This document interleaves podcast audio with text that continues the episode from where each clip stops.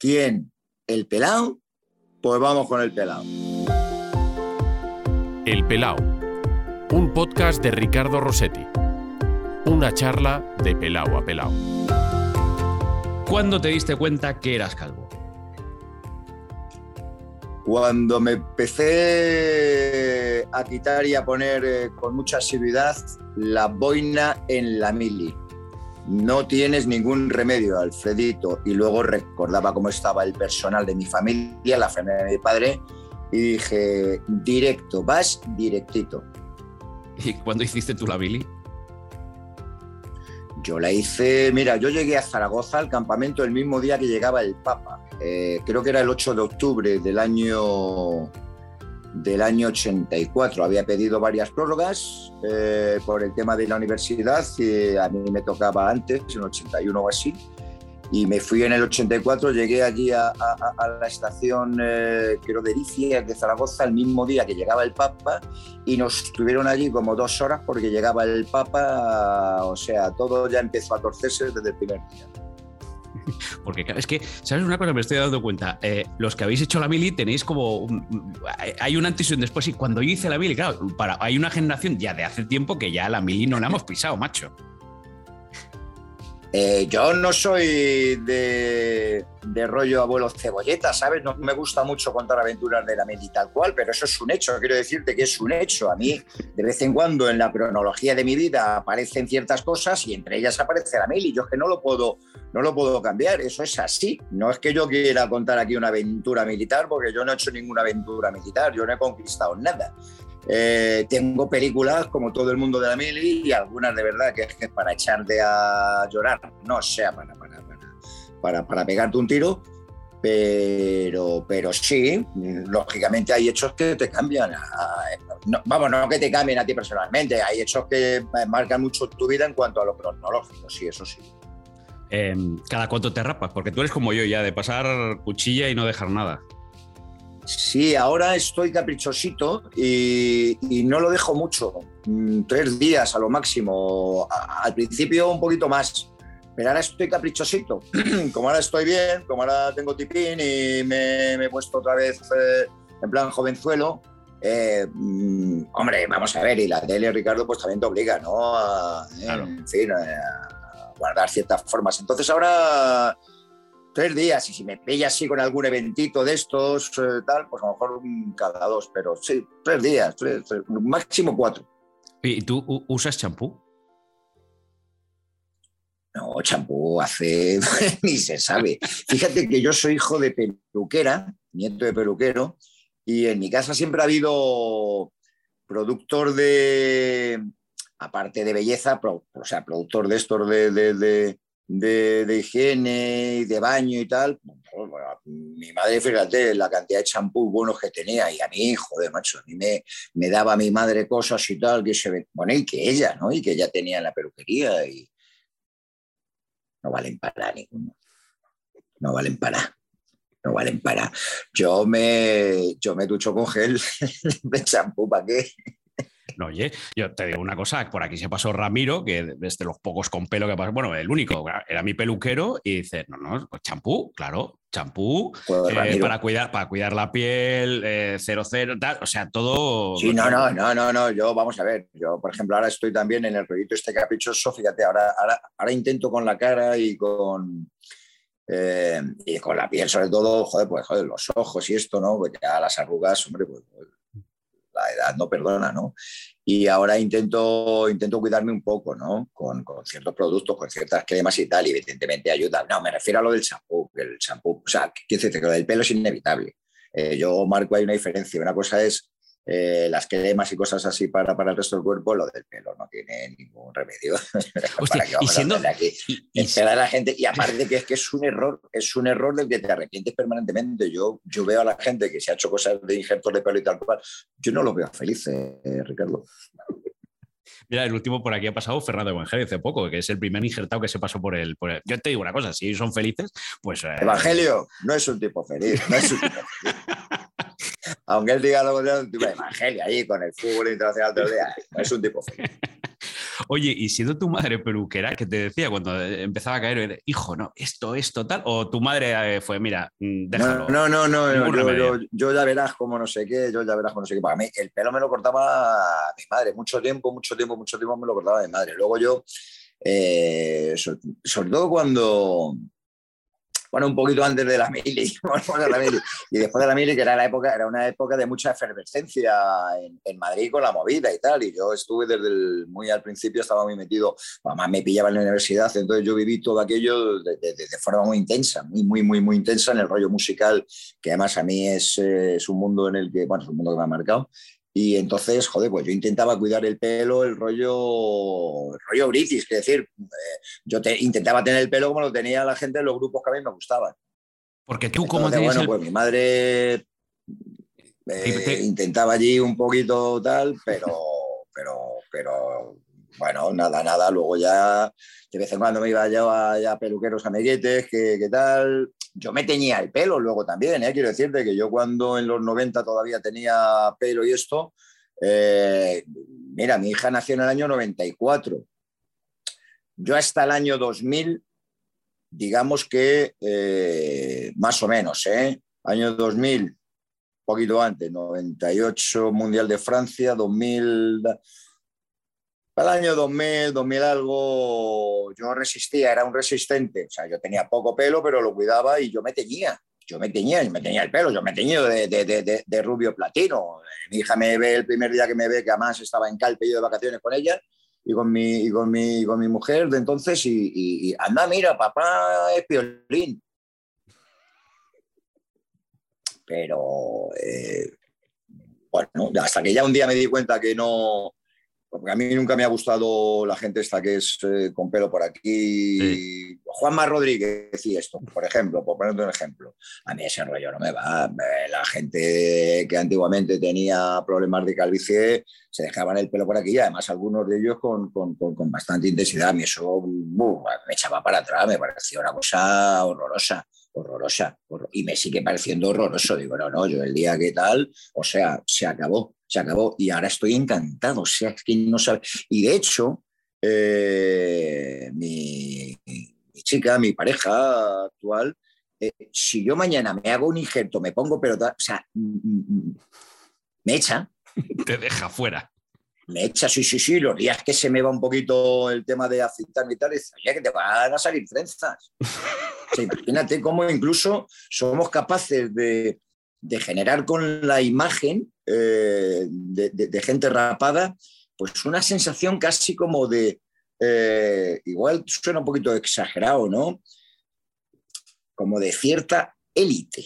Eh, si lo llevas bien, eres un poquito parte de una élite en la que, oye, no, no, no, no, porque ahí vamos a ver, hay gente que lo de ser calvo lo lleva fatal, lo lleva fatal, pero fatal, fatal, fatal. Pero cuando lo llevas bien, como en nuestro caso y tal, oye, la gente alrededor consigue mi calvo, mi calvito, ¿eh? mi, mi, mi, mi calvito, tiene ese rollo. Oye, porque tú, tú tienes fotos, ¿te reconoces en las fotos? me imagino que sí, porque hace poco y además me decía, no, mi hija me veía, pero eh, pasa que cuando llevas mucho tiempo, hay momentos en que ves fotos, bueno, con aquellas pelambreras que podías llevar tú en la época de la ¿tú te reconoces? ¿Te reconoce tu hija, por ejemplo? Sí, hombre, vamos a ver, porque al final saben, ¿no? Saben y las han visto en algún momento. Yo las fotos eh, eh, no soy de repasarlas mucho, pero sí que tengo gente en mi familia, mi hermana, mi hermana pequeña, joder, todo el día, me manda fotos cada dos por tres de cosas que, que va encontrando por ahí y, y ahora pues hemos tenido además una época muy reciente, mi padre acaba de cumplir 90 años, entonces, joder, pues hemos estado buscando ahí fotos que son un recorrido de su familia, de su vida, ¿no? Eh, claro, yo salgo en, la, en el 90% de las fotos yo aparezco con pelo. Entonces, bueno, pues claro que me reconozco, me reconozco, pero ¿por qué? Porque, porque, porque tengo también momentos muy marcados de mi vida, ¿no? Y sí, oye, yo recuerdo la época de melenita y de cuidados y de pelo, de pelo bien. Y sí, sí, la verdad es que sí me reconozco, sí. Hola Alfredo Duro, bienvenido al Pelado. Pues eh, un placer, Ricardo Rossetti, de pelado a pelado, un placer estar aquí contigo. Ya va siendo hora de que este espacio tenga categoría de verdad. Oye, mira, por aquí vino Iñaki Zubizarreta, eh, siempre lo cuento además porque es un tipo además maravilloso que lucha contra el, contra el acoso escolar, que, ha contado mil veces su, historia, que juega al baloncesto en el, en el Pamesa, tú, a lo mejor le has narrado incluso algún partido, vete tú a saber. es posible, y, decía, y decía, o dice, no decía, dice, y es uno de los lemas de este podcast, que Dios hizo unas cuantas cabezas perfectas y al resto les puso pelo. Estoy plenamente de acuerdo. Plenamente de acuerdo. Plenamente de acuerdo. O sea, es una, una muestra más, un testimonio más eh, que acredita que, mm, por desgracia para algunos, no son, no son calvos. Tienen pelo. Alguno querría serlo. Una desgracia. Oye, yo pues, me habría gustado que todos hubieran sido como nosotros, pero. Pero no han tenido esa suerte. ¿Qué tal? ¿Cómo estás? Muy bien, la verdad es que estoy ahora en una época de mi vida que muy feliz y todo eso, porque la felicidad son estados eh, que te duran, eh, eh, pues eso, lo que, lo que dura la Champions que gana el Madrid y ese tipo de cosas, pero estoy muy bien, estoy muy bien porque me va francamente bien. Vamos a ver, estoy bien porque estoy muy bien conmigo mismo, estoy muy, muy, muy bien conmigo mismo y y cuando pasa el tiempo y ya vas mirando atrás y ves, eh, no soy ya de, buscar excusas en las cosas, eh, empiezo a tener cierta perspectiva muy, muy, muy, muy real desde el punto de vista más personal de cómo y por qué suceden las cosas y eso me está, me está ayudando a estar bastante bien. Estoy bastante bien porque estoy muy bien conmigo mismo porque porque estoy además eh, últimamente teniendo algo que no es mi fuerte, que es incluso algo de paciencia. Eh, fíjate que tengo gente que me rodea, macho, que es que es, que, es, es, que es, que es imposible, ¿no? Por mucha paciencia que tengas con ellos, es que es imposible. Eh, pero francamente muy bien, profesionalmente, bueno, vivimos un momento, eh, por fortuna, después de, lo mal que lo hemos pasado todos con la pandemia, de, haber recuperado, ¿no? De haber recuperado el, ritmo, sobre todo el ritmo, ¿no? El ritmo de trabajo, el ritmo de contacto con la gente. Y, bueno, sigo haciendo cosas. El cuerpo, el cuerpo tiene la edad biológica que tiene, pero la mente, la mente es de un adolescente muy travieso, muy, muy, muy, muy travieso y sigo con mis travesuras, Ricardo. Vamos, que sigues igual de cabrón que siempre, ¿no? Sí, básicamente, básicamente. travieso, muy travieso, muy travieso, muy toca pelotas, muy malo, tipo malo. ¿Has madrugado hoy? ¿Has tenido que madrugar? Ayer no tuviste tele, ¿no? Ayer no tuviste chiringuito porque hay mucha gente que, pasará por aquí. Te voy ahora te voy a contar una cosa. Hay mucha gente que te pasa por aquí, coño, el del chiringuito. evidentemente es allí donde tienes tu, exposición mediática. Una curiosidad que te voy a decir, ahora te por más por, más por el chiringuito. Así preparando un poquito la entrevista, nos conocemos desde hace más de 25 años, o sea, tampoco he tenido que rebuscar mm. tanto, pero bueno, algún de, alguna cosilla siempre. No había tele, no, no, era época de tele ni nada. Entonces digo, voy a buscar tal, no sé qué, a ver qué me encuentro de Alfredo, a ver si alguna cosa que me tal, que no sé qué tal. Y entonces he caído en tu Wikipedia, que es algo como muy recurrente cuando vas a entrevistar a alguien. vamos a ver qué pone su Wikipedia. Que sepas que para la Wikipedia, quien te haya hecho la Wikipedia, tu vida empieza en el Getafe. O sea, tú y yo no nos hemos conocido. O sea, Alfredo Duro comienza su actividad profesional 2004, que creo que es cuando empiezas en el Getafe como director. Todo lo que pasa antes del 2004 en tu Wikipedia no existe. Getafe empieza en el 2004, sí, sí, porque es el ascenso a primera en 2004.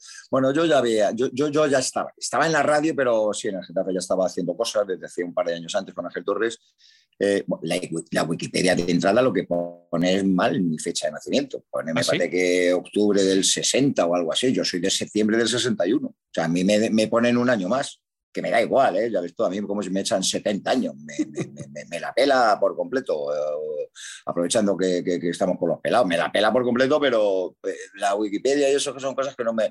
Yo, vamos a ver, yo intento, yo escribo cosas de música en en, una revista que se llama Ecos del Vinilo y, de vez en cuando yo tengo una sección que se llama Discos Inmortales y sí, acudo a cosas de...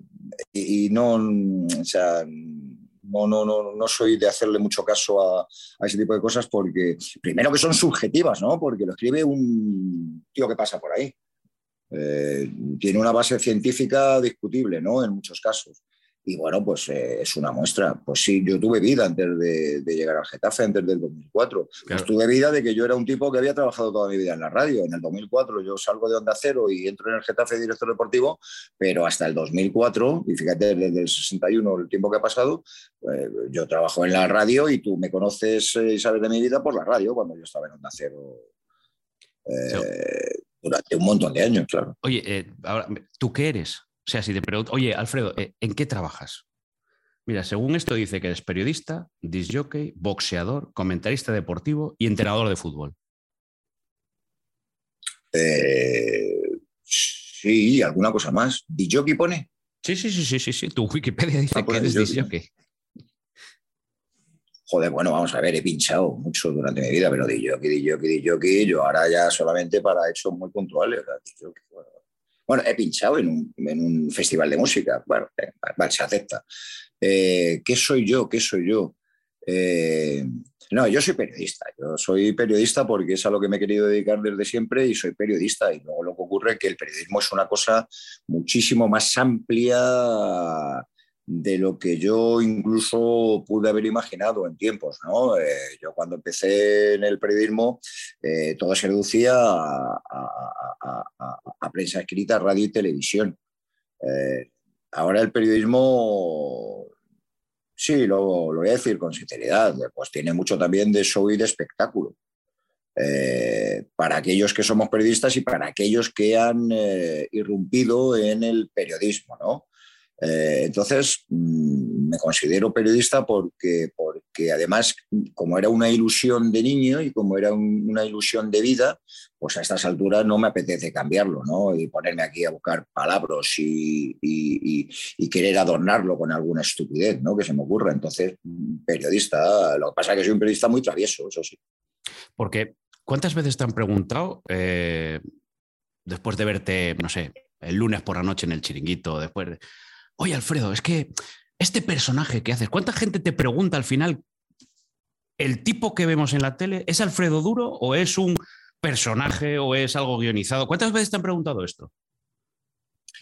Cada vez menos, cada vez menos. Eh, y ya me lo pregunta gente que no me conoce prácticamente de nada, pero la gente que me conoce, eh, eh, lo voy a decir porque es así, si no, no, o sea, no me lo invento, yo no me invento nada, yo digo la verdad, yo, ya ves tú. Eh, el problema que tengo, por ir de frente y decir las cosas como son, para bien o para mal, me da igual. Eh, tengo la sensación de que la gente sabe medir bastante bien, la gente que me conoce, ¿eh? la gente que es un poquito inteligente, que tiene sentido común y que tiene perspectiva, creo que la gente sabe medir qué parte, yo no voy a hablar de personaje, qué parte de exageración hay en el comportamiento de Alfredo Duro, como, pues yo personaje no me, no me considero, te lo digo de verdad yo no me considero ningún tipo de personaje. Yo creo que el programa, el, el chiringuito, eh, eh, es bastante más serio de ese, ese, ese, ese, prototipo, ese estándar de, de sálvame de, fútbol que la gente utiliza con tanta frivolidad. Yo, creo que somos eh, un programa mm, que, que, tiene lo que tiene, pero en ese tiene lo que tiene hay mucho de noticias, de información y de rigor, y de rigor de verdad, porque hay gente que trabaja y la gente no tiene ni idea el trabajo, el tiempo, la dedicación, las horas que se le echa ahí dentro por parte de mucha gente.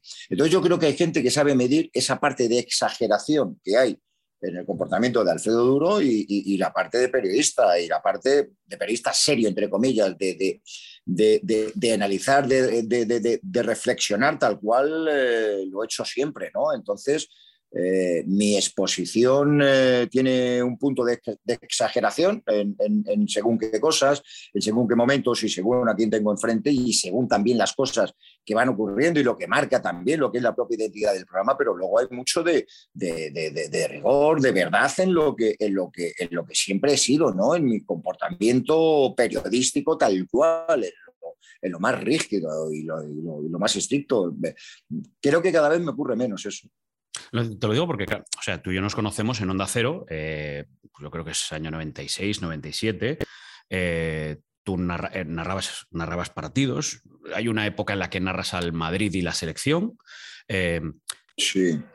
Que, claro, uno puede imaginar. Ahora, por ejemplo, un tipo que, no sé, que, haya nacido, pues eso, en el 95, que, que ahora te vea en la tele y que compare, oh, pues este, este Alfredo Duro que, que, viene aquí como periodista, como madridista, como, como eh, parte de este programa, show, entretenimiento periodístico. No, tengan miedo. No, no, pero ¿qué diferencia puede encontrar? coño, aquel, aquel narraba partidos, aquel era tal como el estereotipo que tenemos de que aquel Alfredo Duro era como un periodista serio y este Alfredo Duro es un periodista más show. ¿Tú crees que hay alguna diferencia entre aquello? Aquel que no te pues conociera como yo te conocí. Hay gente que se sorprende y que, que, no da crédito. Y hay, por ejemplo, ahora en el mundo de, las redes, con la aparición del, del, Twitch, hay un Alfredo Duro que vuelve a ser aquel Alfredo Duro, porque yo ahora en el Twitch del, de Chinito, bueno, en el Twitch, el canal de Twitch eh, de Facebook y de YouTube. Eh, este de 24 horas que tenéis, ¿eh? de... No, y este, sí, nosotros ahora estamos haciendo todos los partidos del, del, Madrid, del Barça y del, Atlético de Madrid, los estamos narrando y, es, bueno, es la radio de siempre. Es la radio de siempre. Tenemos ahí una multipantalla con la gente que, que, que comenta, en mi caso los partidos de Real Madrid, con Jorge de Alessandro y Javi Balboa yo estoy narrando, se nos ve a los, eh, a los tres o quien aparece por de, vez en cuando, y es el sonido de radio de toda la vida. Yo soy un narrador de radio. En la televisión yo siempre he tenido la pelea esta de no, el timing, el ritmo de la televisión tiene que ser diferente. Bueno, sí, tiene que ser diferente hasta cierto punto, pero podemos ir de parado por la vida porque no. Eh, entonces, mm, ahora hay gente que, claro, me, sigue en las retransmisiones de los partidos en, en Twitch y, y Facebook y YouTube y ya les sorprende menos, ¿no? Eh, la mirada atrás y recordar aquel, aquel Alfredo Duro. Joder, macho, o sea, tú también narras. Digo, claro, digo, si es lo que he hecho toda mi vida. Creo, de hecho, que, es lo que mejor sé hacer en el periodismo. Es lo que más me gusta, es lo que más me gusta, narrar partidos. Eh, eh, y creo que estoy a la altura. vamos a ver, yo he compartido narraciones de entrada con tu hermano. Quiero decirte que cuando estás. Con mi tío, con, mi, tío, con mi tío. O sea, con tu hermano, con tu tío, con Gaspar. Eh, eh, o sea, yo he estado con los mejores, codo con codo. O sea, es que yo, me, acuerdo, yo, me acuerdo, de los narradores de aquella, de aquella Onda Cero. Es José Antonio Luque, estabas tú, claro. llegó a estar mi tío, eh, Llegamos a estar los tres juntos en Onda Cero en, algún momento. En, un momento que, estuvimos, sí, Gaspar, eh, Luke y yo estábamos juntos en, Onda Cero. Eh, me parece que fue como un par de años. Oye, yo digo una cosa, cuidadito, ¿eh? en el momento ese en el que en un momento determinado un, tren de conexiones radiofónicas y aparecíamos los tres, yo decía, pues yo esto no lo escucho en otro sitio. Sí, sí, no, no. Además, ahora, bueno, evidentemente me dices que es lo que más te gusta. O sea, a ti te encantaría volver a narrar en radio. Sí, Sí. Sí, porque yo soy hombre de radio, básicamente. O sea, yo, yo, yo eh, ahora en la televisión estoy disfrutando como un mono, como un enano, como, un niño pequeño. Y la televisión seguramente me ha dado más que ninguna otra cosa. Pero mi esencia, eh, mi esencia, mi, mi, mi, mi raíz, mi, raza periodística está hecha en la radio. Por fortuna, porque yo creo que todos los que nos hemos eh, educado y criado en la radio somos, eh, somos gente que se adapta mucho mejor a todo lo que viene posteriormente. Tu caso también eh, es una muestra. Yo creo que la radio en eso, en eso es una escuela que está muy, muy, muy, muy, muy por encima de cualquier eh, otra práctica o de cualquier otra actividad. El tío que se ha hecho en la radio, ese tío tarda cinco minutos en adaptarse a lo que sea. Entonces a mí, me preguntas directamente, ¿narrar en la radio? Sí, yo creo que es la narración, la narración es radio, o sea, la narración es, tiene una esencia radiofónica brutal. ¿Y qué tiene la radio que a todos eh, los que pasamos por ahí, macho, nos engancha? O sea, todos lo echamos de menos, todos queremos volver, todos nos gustaría tener. O sea, ¿qué tiene? Porque es algo que no tiene ni la prensa escrita Diría que la televisión, la televisión, yo creo que lo que tiene es la pantalla, la imagen, quizás el ego, que el periodismo también existe, no nos engañemos, pero ¿qué tiene la radio? No lo sé, no lo sé, no lo sé, no lo sé, pero eh, es algo, es algo adictivo, es una cosa adictiva. Yo creo que la radio tiene mucho que ver con sustancias eh, que todos en algún momento hemos visto cómo consumen los demás, ¿no? eh, es muy adictiva, es una cosa adictiva. Yo creo que es una cosa, en fin, tiene así elementos alucinógenos incluso, ¿no? Eh, sí, sí, sí, yo lo compararía a ciertas, eh, a ciertas cosas que de vez en cuando han pasado por tu vida también, ¿no? es algo muy adictivo. Sí, es una especie ahí de un órgano que la ciencia seguramente no ha acabado todavía de, detectar y no le ha puesto nombre, y es un órgano que ciertos eh, individuos tenemos ahí dentro, ¿no? Como el cerebro, como el corazón, como el hígado, como, como, como el riñón, pues es un órgano ahí que está permanentemente funcionando las 24 horas del día, que tiene su, su pulso, su ritmo, y sí, yo creo que se llama radio, o sea, que no aparezca aquí ahora ningún médico viendo esto y diga, no, le voy a poner un nombre raro, no, ponle radio y ya está, o sea, ponle radio, ponle radio. Cerebro, bazo, riñón, eh, estómago, intestino, radio, pues ya está, se lo pones, radio, es, es, es, es, un órgano que por lo que sea se les ha ido pasando a estos que se dedican a la ciencia y al cuerpo humano y, y algo de eso debe que ser, Ricardo. Es, una especie de órgano que está ahí funcionando permanentemente y que, claro, sin el corazón, sin el tic-tac del corazón, no puede ser, ¿no? No, no, no, no podríamos estar aquí. O sí, pero bueno, complicado. Pues eh, eh, pasa igual. Yo, yo en el coche, yo en el coche, macho, hay veces que, que, o sea, pongo unas cosas en la radio, auténticas gilipolleces, ¿eh? ¿eh? que las hay, pero no sé, me las trago me las traigo porque, porque de vez en cuando me gusta así tontear con, el dial y, es una que también es bueno hacer. Siempre ponemos lo mismo, lo que nos gusta, lo que se supone que nos representa, con lo que estamos identificados, también nos perdemos la otra parte, ¿no? Y, yo hay veces que, además me río mucho, me río mucho, me río mucho con las cosas que se escuchan en la radio, porque hay cosas que dicen, joder, macho, y los tíos aguantan, ¿eh? Y, y, por ejemplo, en el coche, fíjate que yo la música, macho, estoy todo el día ahí y tal, pero pongo, pongo, la radio, pongo la radio, pongo la radio, pongo la radio porque, y juego, juego con ella, juego con ella. Me, me, parece que la radio, vamos a ver, Ricardo, yo me entero mejor eh, de lo que ocurre en el mundo en la radio que en la tele y que en los periódicos, no lo sé. ¿Por qué? No lo sé. Yo cuando veo a la gente en las tertulias por la mañana, yo soy muy de cuando puedo, le echo siempre un, vistazo a las tertulias de por la mañana, que por cierto se les entiende cada vez peor. O sea, e, esta gente sí que grita. Estos tipos estos tipos sí que hacen el sálvame, estos sí que son de show, esto sí que es bufandeo, macho. Lo de las, las tertulias políticas de por la mañana, me da igual el canal, no se les entiende a ninguno, a ninguno. Se pisan, se pisan, no como en el chiringuito, que guardamos últimamente un orden, vamos, estamos, estamos que no salimos de, de, de, lo respetuosos que estamos, no como esta gente. Y yo me entero peor con todos estos eh, que en la radio. La radio, macho, yo escuchando ahí el informativo, escucho ahí la tertulia, tal, tal, y yo me entero bien, me entero bien. Eh, escucho un boletín, el, el, el, boletín de toda la vida de la radio, y yo ya me considero que estoy al día. Y con esto me entero peor con estos que son incluso los míos, quiero decirte, cuando digo esto no lo digo despectivo, porque hablo también de los míos, yo pongo la sexta, la tres, que son los míos y tal y me pasa un poquito lo mismo que con otros canales. Oye, y lo hacen fenomenal, y es un espectáculo, ¿eh? la televisión que se hace hoy día en, en según qué caso. Yo, oye, yo, yo que soy, yo soy fanático de Rojo Vivo, por ejemplo, oye, te cuentan las cosas como te las cuento, pero, pero bueno, quiero decirte que yo con la radio me siento, me siento plenamente identificado hasta el punto de que he conseguido, no sé, será algo que se tiene y me entra, me entra fácil. Y con los periódicos, joder, periódicos hay cierta pereza ya, cierta pereza ya, porque aparte ya no hay kioscos.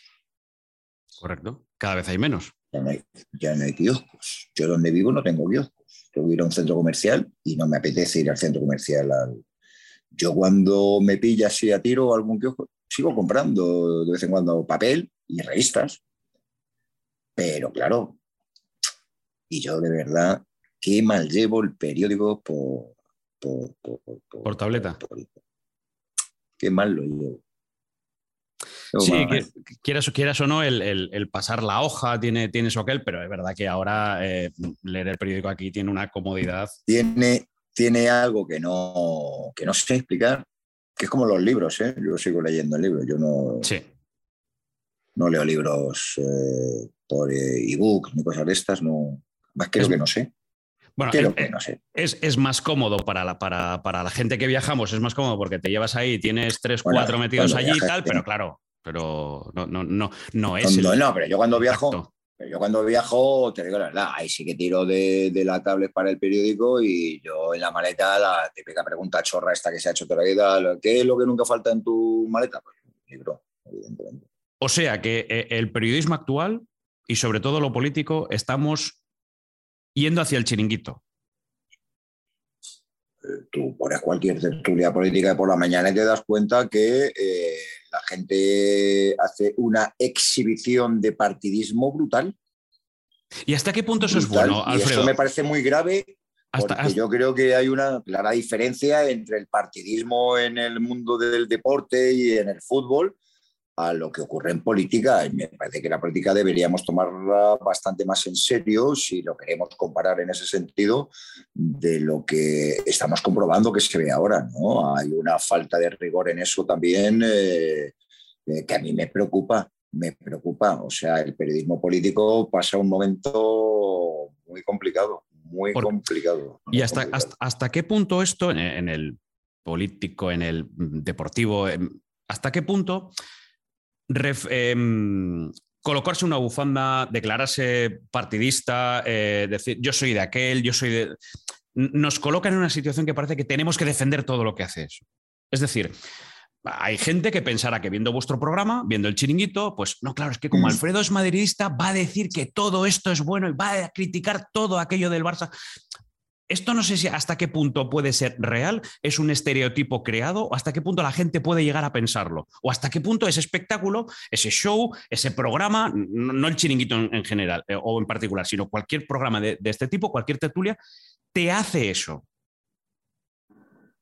Bueno, yo invito a que la gente lo compruebe por sí misma. Eh, cuando yo te digo que quiero que el periodismo político está viviendo un momento preocupante, lo digo básicamente por la falta de, de, eh, reconocimiento ¿no? por parte del otro de las cosas. Eh, yo, si el Barça te pasa por encima, te ha pasado por encima.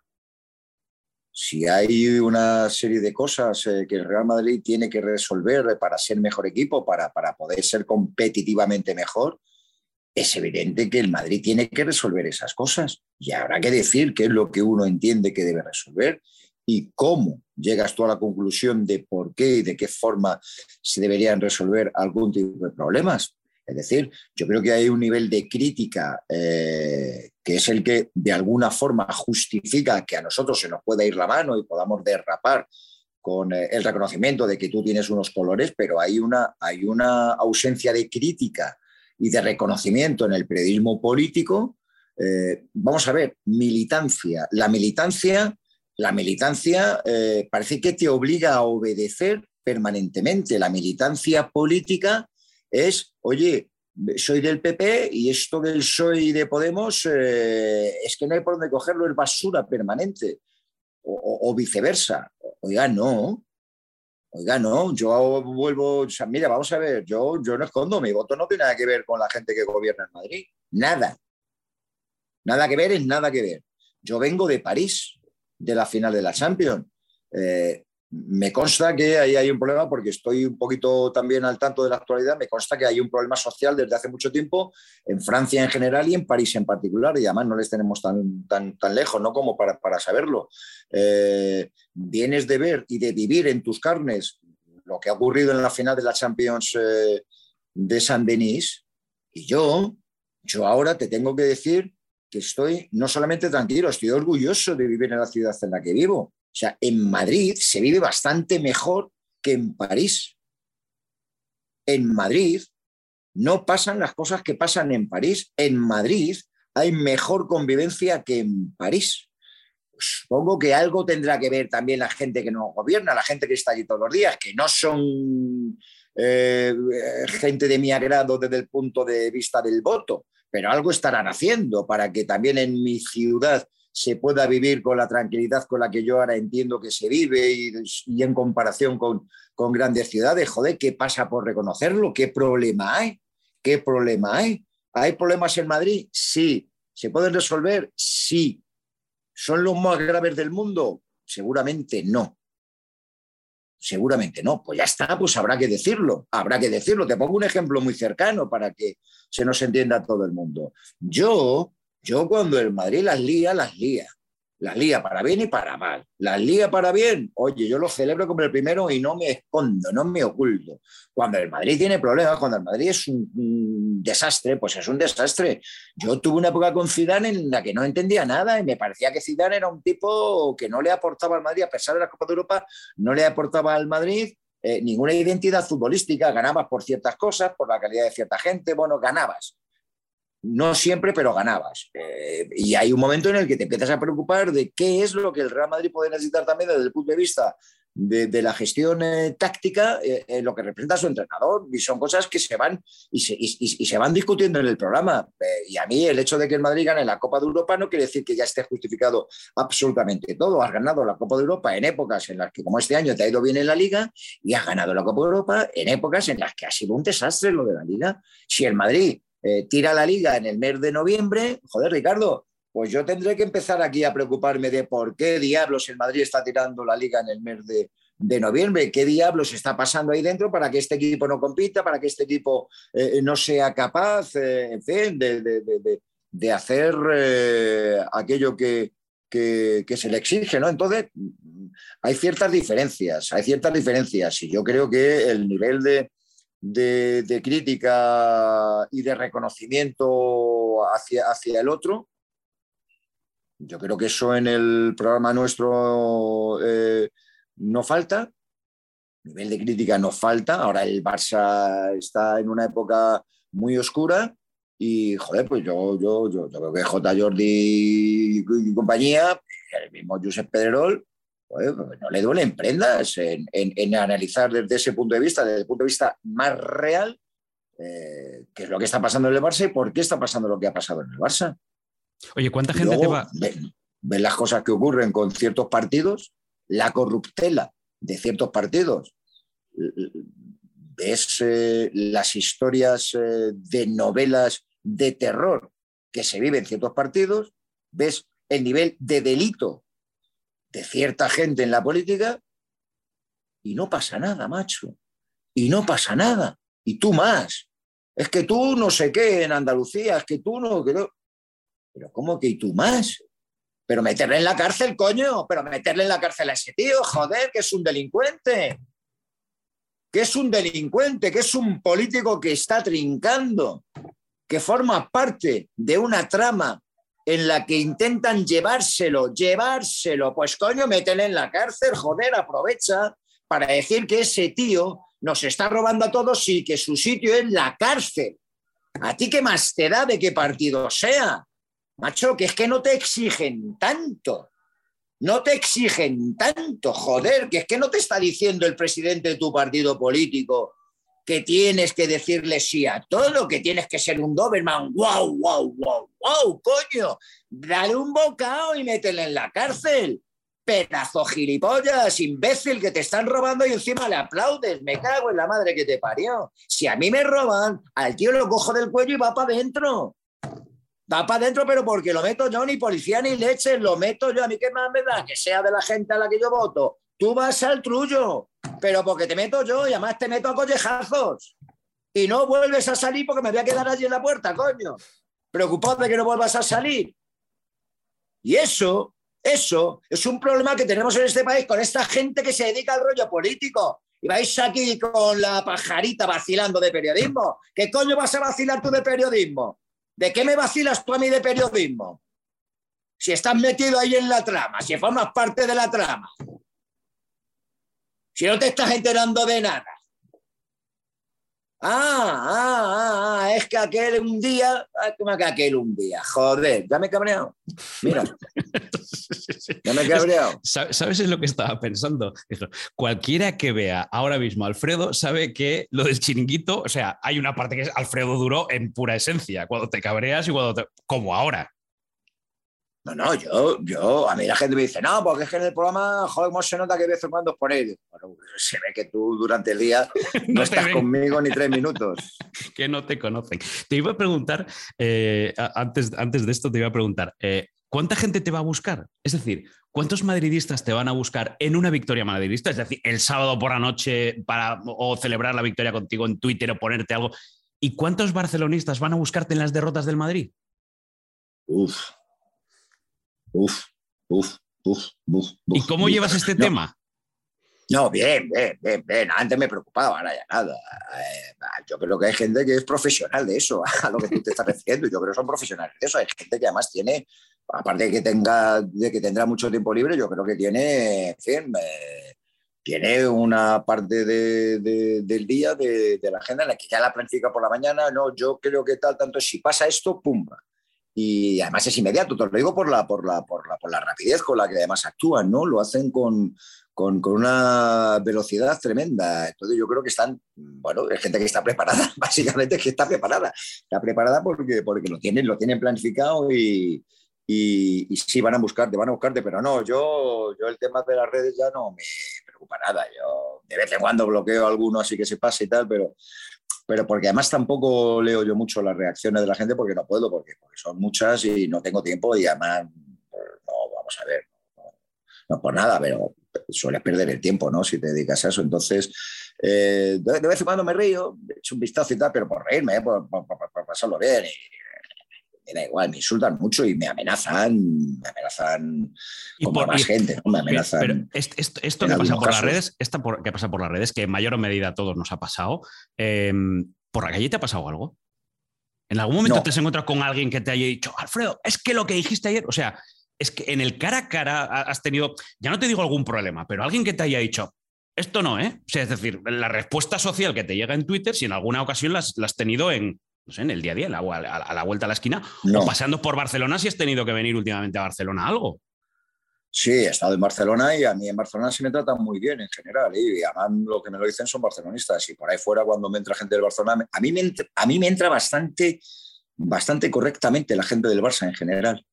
Y yo tengo muchos, muchos, muchos, muchos. Te diría que, que, que, que miles de, de, casos de barcelonistas que me dicen, eh, yo soy culé, pero me caes muy bien, tío me cae muy bien porque entienden que yo soy sincero, que soy honesto y que digo las cosas como son y que intento, mm, bueno, darle también a mis opiniones y a, y a mis eh, reflexiones eh, bastante sentido común y bastante lógica, ¿no? Y, creo que también porque reconocen eh, que, en un momento determinado, si hay que ser crítico con el Madrid, hay que decirle al pan pan y al vino vino, se dice y no pasa nada, ¿no? Entonces yo con el tema ese, la verdad, vamos a ver, he tenido, claro que a mí me han dicho de todo por la calle, pero eh, es curioso porque la gente que te insulta por la calle te insulta a distancia. Entonces, bueno, sí, están allí y te, y te, dicen barbaridades, pero a distancia, o pasa en el coche el tío y te suelta eh, eh, una barbaridad.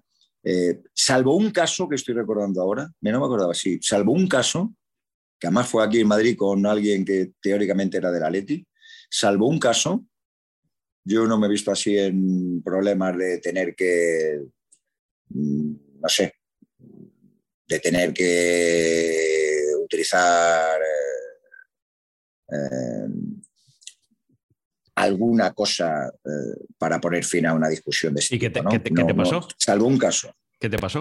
No, no, era en la, era en la puerta de. En la puerta de un garito. Era en la puerta de un garito. Eh, y bueno, y la persona que me entró iba bastante mal y, y, y empezó a decirme que ya estaba bien de que eh, nos riéramos del Atlético de Madrid, no sé qué, pa, pa, tenía un vaso en la mano y hizo así un par de magos con el vaso. Lo que pasa que, bueno, le tenía yo muy, muy controlado al tipo. Quiero decirte que tampoco estaba eh, en condiciones eh, de poder ser muy coordinado en sus movimientos. Entonces, bueno. Que aquello no, no acabó en nada. Te aparece algún amiguete suyo. Sí, no, porque luego salió uno que teóricamente era amigo suyo. Pero nada, nada, no, no sé, me conoció, alguien que me conoció también, dejará, dejaré a Alfredo si está como está y tal cual y eso. Pero son cosas así, ¿eh? en general, que decirte que no, no, no, no, no, no yo te mentiría ¿eh? si dijera que yo eh, la calle o en algún momento, pero sí, sí he tenido alguno que ha sido un poquito patoso, o un grosero que te ha parecido de vez en cuando, sí, sí. Y luego la gente muy pesada. O sea, ya si hablamos de la gente pesada que te da la chapa, pues ya en los toros, ya en los toros tú que decir alguno, oye, digo, pero la mano porque la tenéis tan larga, o sea, no me conoces nada, me pegas aquí un meneo, hombre, Alfredo, Y me empieza a contar las cosas, las cosas que yo sé, porque a mí cuando la gente me cuenta cosas que yo no sé, pero me cuentes mi vida, tío. No me cuentes que me has visto, que el otro día me viste en el, en el, en el, en el programa, en el, duro camino a París este y que, y que hice tal. Joder, tío, no me, no me digas lo que hice. Oye, vamos a ver. ¿Qué lo hacía yo? ¿Cómo, cómo, ¿Me cómo la chapa de esa manera? ¿Cómo surge aquellas caminatas? No sé si la primera fue a Cardiff. ¿Fue a Cardiff la, primera? La primera fue Cardiff. Eh, Cardiff, Oye, vamos a ver, ¿y, cómo surge esto? O sea, eh, porque esto es un sujétame el cubata en, toda regla. Eh, te cuento la verdad. Hombre, claro, había, aquí, aquí no se vienen a contar mentiras, Alfredo. Eh, no, si no cuento la mentira ni aquí, ni en el programa, ni en ningún sitio. Eh, yo estaba sentado, creo que era o un sábado o un domingo por la mañana. El Madrid acababa de, clasificarse para la final de Cardiff. Y yo estaba sentado con mi chica en una terraza al sol. Y eh, yo llevaba varios días que yo le daba vueltas a la cabeza y decía, digo, yo tengo que hacer algo con lo de Cardiff, no sé qué es, pero tengo que hacer algo tengo que hacer algo, tengo que hacer algo. Y yo ya empezaba ahí a, a, buscar algo diferente. No sabía por dónde tirar, pero yo quería buscar algo diferente, algo que no hubiera hecho nadie. Joder, ¿qué puedo hacer yo que no se haya hecho anteriormente ahí con motivo de una, de una final de la Champions? Se ha hecho de todo, ¿no? Y, y, yo ya le estaba dando vueltas y, de esto que en la cama estás allí intentando dormir y, de repente así me aparece la posibilidad, si me voy andando así como en autostop y andando y tal, para buscarme la vida y tal, pues además los problemas que tiene la gente para, para viajar, joder, los líos que se montan con motivo de la final, digo, yo tengo que tirar por ahí por los líos que se montan eh, en las finales, con las entradas, con el viaje, con esto, joder, la gente que se queda en tierra, lo mal que lo pasa. Y de repente digo, joder, irme andando, Pero la primera vez que, me, que, se me pasa por la, por la cabeza, digo, vas a ir andando, tardas un huevo de tiempo, no puedes, macho. Tardas un mes, bueno, un mes, no más. Pero claro, andando no puedes ir. ¿Y, cómo encaja en la tele? Entonces, sí, pero que no. Sí, pero lo dejé ahí como un poquito apartado, ¿no? y de repente me acuerdo que estoy ahí por la mañana en la terraza y, me vuelve otra vez el rollo final, no sé, algo que, estuviéramos comentando ella y yo, y me vuelve el rollo final. Y le digo, ella se llama, se llama Angie, bueno, yo la llamo Angie, Ángeles Angie. Digo, Angie, digo, ¿sabes lo que te digo? Que le voy a llamar a Pedrerol, le voy a decir que me voy andando a la final de Cádiz. ¿Cómo? ella sabía algo, ¿no? Sabía algo de, de mi película, pero Digo que le voy a decir que me voy andando a Cardiff. ¿Cómo? Pero que te va. Ella me llama muchas veces durito, pero durito, ¿qué dices? Digo que sí, que sí, que me voy andando a Cardiff. Me voy andando. Salimos aquí de Madrid, podemos andar con la mochilita y luego ya, ya, y ya llegaremos.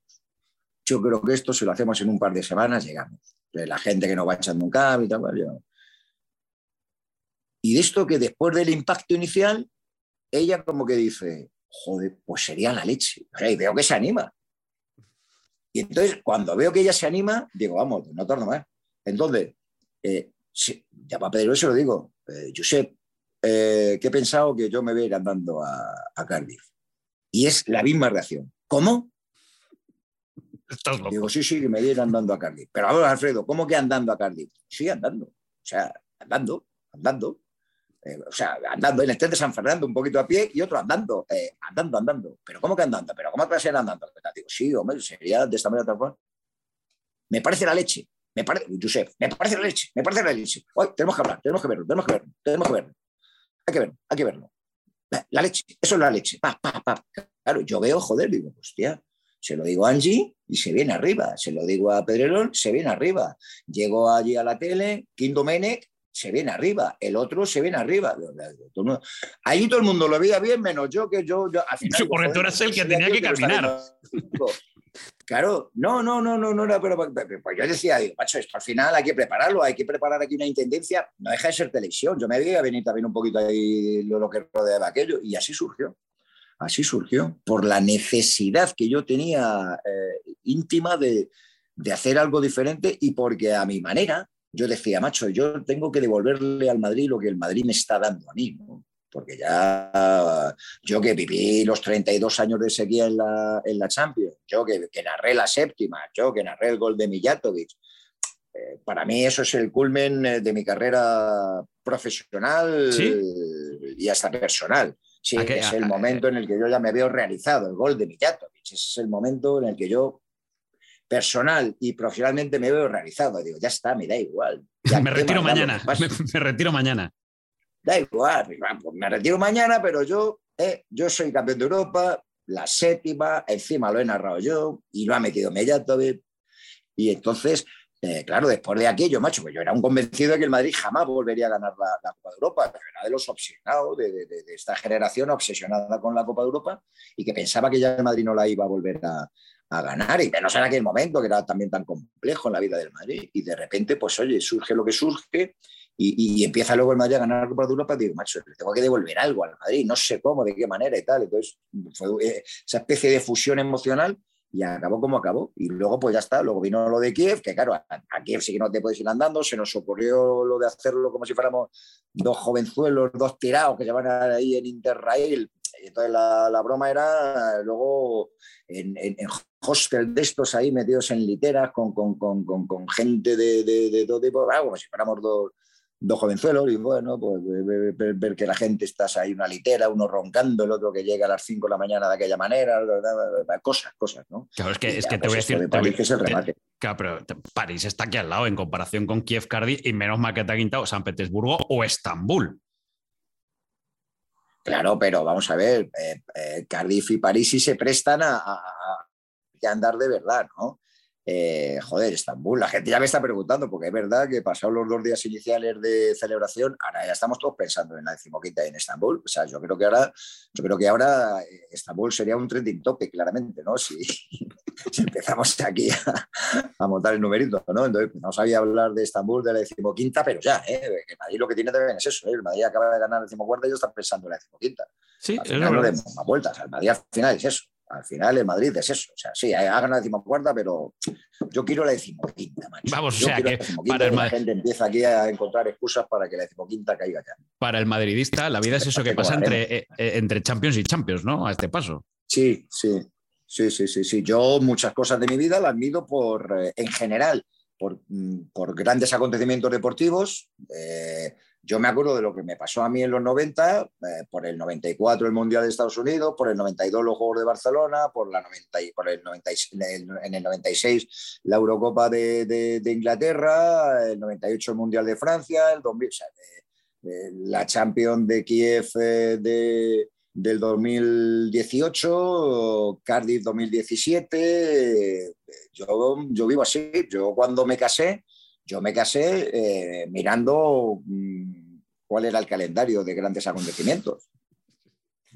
me casé en, el 94, en noviembre del 94 para evitar que le pasaran cosas extrañas luego, o sea, a la vuelta del, del Mundial. No, en el 95. En el 94 ah. tuve, tuve, tuve, tuve, tuve a mi hija. En el 95 me casé. Yo me casé en el 95 viendo el calendario de grandes acontecimientos de lo que estaba por venir y de lo que pasaba en aquel momento.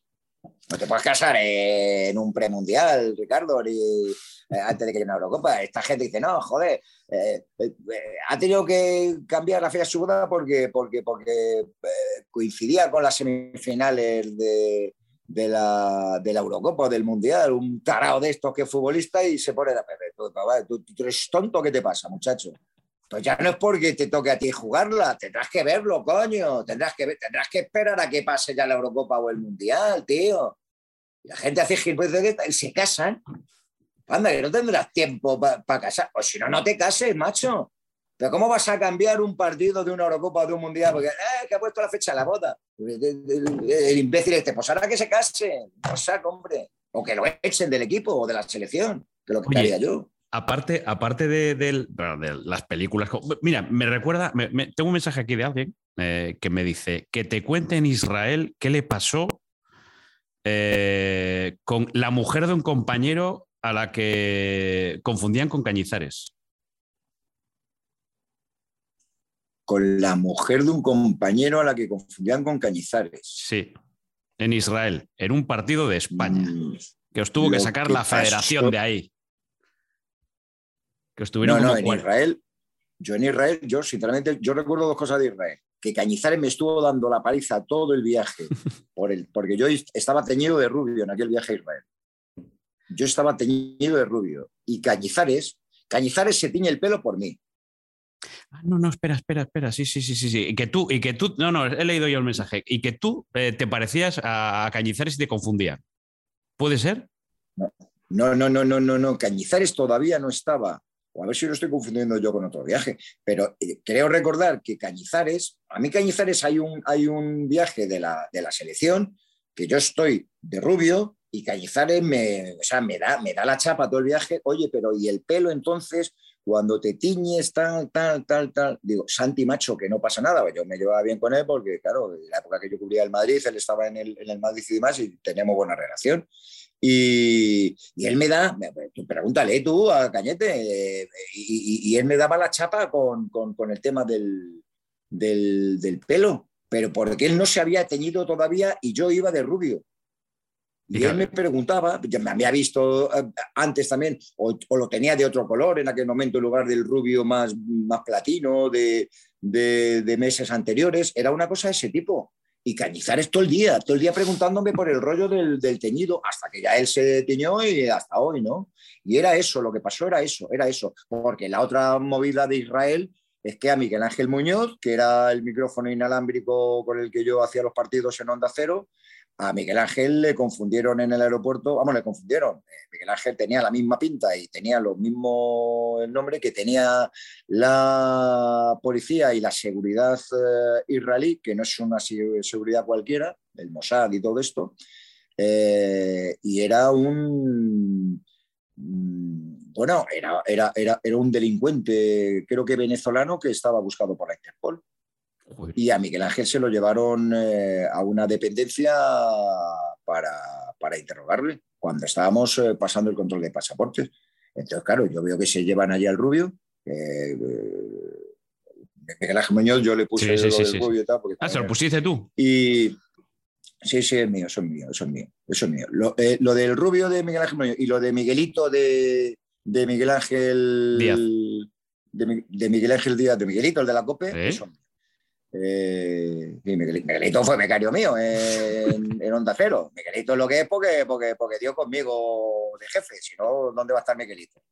¿Dónde va a estar? Bueno, tantos y tantos becarios que he tenido yo. Tú pregúntale, tú pregúntale.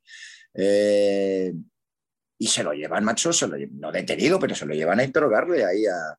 Yo, claro, yo digo, pero oiga, oiga, oiga, oiga, que nos tenemos que ir, claro, yo me tengo que ir con él, me coge a mí unos del Mossad de seguridad, eh, no seguridad de aeropuerto, o sea, tíos que vienen porque les llaman, le llama a la policía, el control de pasaporte les llaman, y es gente mm, claramente, ¿no? De, tíos corpulentos, tíos tal cual, pues, del Mossad.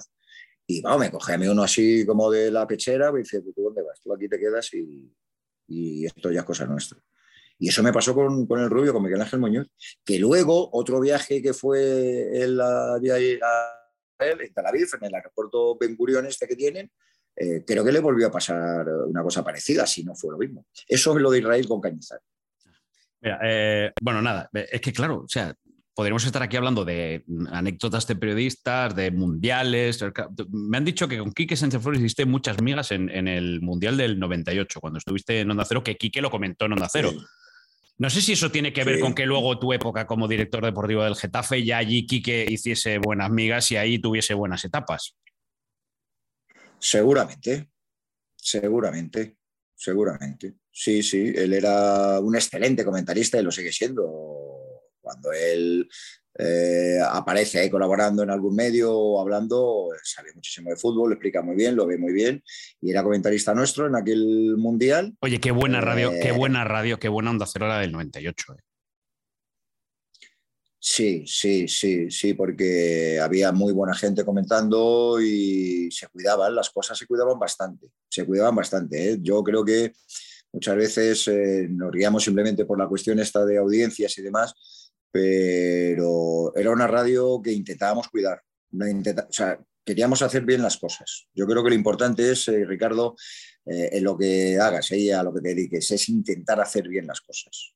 Que yo recuerdo, bien. Yo recuerdo. Eh, salen como salen, pero. Está Brotons, está Edu García. Sí, Brotons era el jefe de deportes, sí. Está Edu. Sí, haciendo el, el radio estadio. Luego la gente que había en provincias. Yo, vamos, lo quiero como un hermano, que es José Manuel Monge en Bilbao, pero fíjate la cantidad de gente que había por allí. Sí, Monge empezaba en Bilbao por aquella época, sí. O sea que.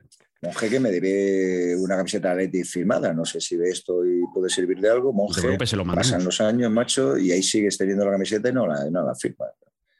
Eh, se hacía muy buena radio, muy, muy, muy, muy buena radio en, general, muy buena radio. No digo que no se haga ahora, eh, que también se hace muy buena. Es diferente. Pero, en aquella época sí es diferente, ya han cambiado cosas, pero intentábamos cuidarlo mucho y, yo me lo pasé muy bien aquí el Mundial porque además yo aparte de narrar los partidos de, España y hacer el trabajo que se hace en un Mundial, vamos a ver, yo estaba pegado aquí que Sánchez Flores. Me puedo reconocer que a mí Brotón me decía, oye, tú siempre, Quique lo que necesite. Y yo con Quique tengo anécdotas de ese Mundial. Uf, lo que pasa es que algunas de ellas no se pueden contar, evidentemente, pero tengo, tengo cosas eh, heavies, pero heavies, heavies, heavies, con Quique, ¿eh? No hablo el mundial en general, ni te cuento, pero con Quique, uff. Y, y luego, pues sí, yo en el 2004, cuando ya entró dejando la radio y entró a full en el Getafe, la opción Quique para mí es, eh, es una opción muy buena, entre otras cosas, porque yo conozco a Quique, a, la Quique persona, ¿no? Conozco, conozco el otro Quique, que se puede ver más allá de lo que se le podía haber eh, eh, visto como exjugador de fútbol, como entrenador poco, porque él venía del juvenil del, del, Madrid, poco más, ¿no? Pero sí, sí, sí, tuvo que ver, evidentemente. Oye, fíjate que yo siempre creo que... Y mal no, y mal no nos fue, ¿eh? Mal no, no, fue, mal no nos fue en absoluto. No, no, no. Te, claro, para, para alguien que, para un periodista que está aquí, se salta al otro lado de la barra, pero claro, tú no, no, es un salto cualquiera, es decir, uno puede saltar como director de comunicación, que tú has estado en el Córdoba, pero, pero tú saltas a la dirección deportiva. ¿Cómo es el mundo periodístico desde allí? Porque tú encima luego, es que uno que se va para allá luego no puede volver o no vuelve, es, es casi incompatible, pero tú sí que has vuelto. ¿Tú qué, ¿Qué crítica se le puede hacer al periodismo desde el otro lado que se pueda mejorar? ¿Qué nos perdemos? ¿Qué no entendemos? Bueno, vamos a ver, estar en el fútbol por dentro, eso es un máster que no te paga ni Harvard, ni Oxford, eh, ni Cambridge, eh, o sea, no hay universidad en el mundo que te pague un máster de conocimiento real de cómo es el fútbol por dentro que estar, eh, que estar en un club eh, profesional de primera división, como fue el caso mío en el Getafe. Eso no quiere decir que seas tú ya ahora ya más listo que nadie, pero, pero te ayuda a ver las cosas eh, de otra manera y entenderlas de otra manera. ¿no? Entonces, yo lo, que veía en el periodismo era una, una, una falta de, de reconocimiento de que nos estaban enterando de ciertas cosas. no te empeñes en decirme a mí cómo es esto porque no, no tienes ni idea. No, Es que me han dicho, me da igual, me da igual, me da igual lo que te hayan dicho. O sea, es una estupidez soberana lo que te estás eh, montando. No tiene nada que ver con la realidad, créeme. Entonces, lo que, lo que observaba es que había gente que hacía un esfuerzo por no creerte o por intentar llevar la razón. Es que me han dicho, es que yo sé que. ¿cómo coño vas a saber qué y cómo te van a decir? Pero si en esa reunión en la que estaba era yo. Entonces yo a la gente de confianza le intentaba, explicar las cosas de esta forma. Si yo estoy en una comida con Florentino Pérez y gente del Madrid, pues eh, eso es mucho más concreto. O te lo cuento o no te lo cuento. Pero no me digas a mí, no me digas a mí lo que se ha contado. No me lo digas tú, sea, no me vengas tú a mí a contarme lo que se ha dicho en esa comida. Volvemos a lo de antes de que no me cuentes lo de mi viaje o lo que yo he dicho en el programa. No me cuentes tú lo que ha pasado en la comida. Y al revés, Alfredo, es decir... Eh, yo estaba en la comida y tú dices que Florentino Pérez, cuando se queda, ha pasado una cosa, y eso no es verdad. O sea, si dices eso, mientes. Y, si me estás diciendo que yo me he reunido con tal representante por el fichaje de este tío, mientes. Y si me dice que tenemos un preacuerdo con no sé quién, y yo, que soy el que hace eso, te digo que no, que no. Y si es que sí, pues a lo mejor miro para otro lado y me callo. Cosas de ese tipo. Y, al revés, hostia, este cabrón, ¿cómo se ha podido enterar de esto que no lo sabía nadie? No, eso siempre porque alguien se va de la boca. Eso no, no, eso no me lo tenía nadie que explicar porque eso sabía yo que era por eso. Oye, si te digo. a mí o gente que por lo que sea pues hubiera estado por allí. O sea, cuando se sabe, se sabe porque alguien se va de la boca, Ricardo. Porque alguien lo cuenta. Porque alguien lo dice. Eso no tiene misterio. Eh, si te, lo mejor que ¿Y hayas si aprendido... y si me preguntas, y si me preguntas, oye, ¿tú le has soltado a alguien algo y tal en fiesta de Sí. Gordo, sí. De mi club y de otro. para que lo diga y para quedar bien, sí. Yo le he soltado cosas mm, importantes del Getafe a alguien, sí. Sí, porque tengo que contarle de vez en cuando a alguien a, para que eso además se cuente bien y, porque me interesa a mí, me interesa a mí que lo cuente quien sea, ya está. ¿Y, le he contado algo gordo de otro club? Sí, sí, pero muy gordo, muy gordo, muy gordo, muy gordo, muy gordo, de un club muy gordo, muy gordo, muy gordo. ¿Lo he hecho yo? Sí, no pasa nada. A ver, me sale preguntarte el qué, aunque no me lo vayas a contar. Que iban a echar a un entrenador del Madrid. Por, aquella época que iban a echar déjate de época, déjate, venga, siguiente opción. Vamos a Vale, me lo pones a huevo, te tengo que preguntar, ya no sé si vas a responder o no, pero bueno, yo pregunto. Eh, oye, y esta la, la, parte futbolística, es decir, no sé, Ángel Torres, por entonces esto lo llegan a entender, oye, mira, hay que contar esto para que sea esto. Es decir, eh, tu faceta de periodista o entender a la parte del periodismo, oye, mira, si hacemos esto, porque yo tengo la sensación de que muchas veces en los clubes esto no lo entienden. Eh, y es muy difícil. Hay algunos que ahora empiezan a entender eh, eso a lo que tú te refieres, pero cuesta mucho, cuesta mucho. Intentar que periodísticamente tú puedes eh,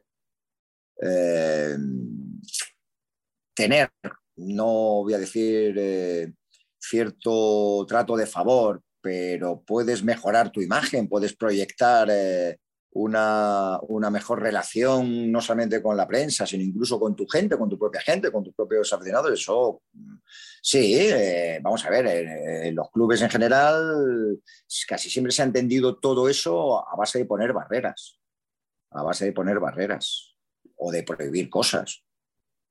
O decir, eh, esto lo decido yo y punto, y vosotros no tenéis, no pintáis nada aquí. ¿no? Entonces cuesta, sí, te, desgastas mucho si quieres eh, eh, intentar convencerles de que el camino es el contrario. Te desgastas bastante. Em, oye, tío, antes eh, que hablaba, miraba la Wikipedia, lo de mm, lo de ¿La Wikipedia? No, no, no la miro más, pero claro, es que lo, de, lo de y además me has dicho, la música mm, me ha hecho ser como soy, me ha, ayudado, me ha, me ha ¿Qué tiene la música? O sea, ¿qué, has encontrado tú en la música para que forme también parte de la vida de Alfredo Duro?